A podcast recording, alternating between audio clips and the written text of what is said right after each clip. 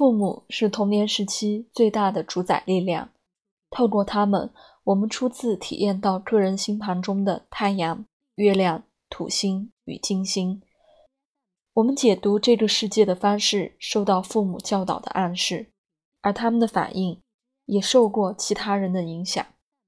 好比三代同堂的家庭，过往现任的成功、挫败、怪癖与才华。这些特质都能从自身的星盘配置里找到对应。当愈深入检视这些星盘，就愈容易在早几代长辈们故事里，从不相干的事件、光怪陆离的命运中，发现神秘重复的日期。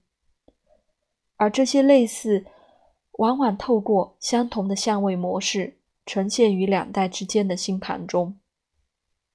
生命的历练引领我们正视先人们逝去的能量，这些能量往往会以强烈，有时甚至是强迫的方式，在我们的生活中重新展现。事件运作的模式潜藏于生命的表层下，仿佛无意识跳动的脉搏，让其一再重复发生。祖先们的亡灵发出召唤。我们必须知道如何回应他们，该如何识别并应用这些模式。从个人星盘中可以发现许多家族故事。当星盘中有强化的土星能量时，例如土星合相四个轴点，土星落在守护的位置摩羯座，或是强势的位置天秤座等等，可能揭示着个人与家族。族谱中某个特殊人物的天分与负担产生联系，而拥有强化的海王星人，或许吸取了他人没说出口的梦想与来自他们的启发。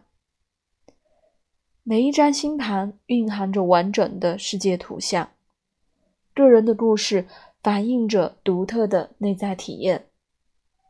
本书第一章即是透过。个人星盘介绍家族在我们生命中铭刻的印记。在此同时，还有世代性的因素，外行星呈现的模式、重复的相位或宫位配置，也让我们与宗族产生连结。本书将在后续章节中继续探讨这些主题。纵观此书。我们将来回往返于个人与更大的家族系统这二个概念之间。身为个体，每个人都以自己的方式与更大的典范相连。我们从家庭这片土壤中萌芽，突破遗传，成就独特的自我。一个人在家族中所处的位置，对于处事。的应对影响甚远，但我们通常没有感觉，直到看见了这些牵连才会明了。虽然身为独立的个体，却如此的潜置于谜团般的模型之中。若跟循家族成员所链接的行星脉络，或许会来到某个故事的开端。这些脉络感觉像是剧烈的情感纠葛与共有的历史，或像受制于傀儡大师手下令人无法抗拒的隐形拉力。当觉察出是哪个部分受到影响，便开始瞥见家庭排列的外在轮廓，直到此时才能做出有别以往的不同选择。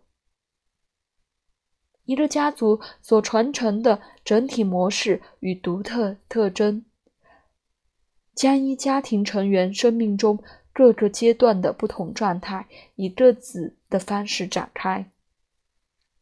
占星学让我们明白自己和宇宙原为一个整体，而《家族占星》这本书能将这个整体提升到另一个生命的层次，也就是个人和家庭。与祖先们的相连相继。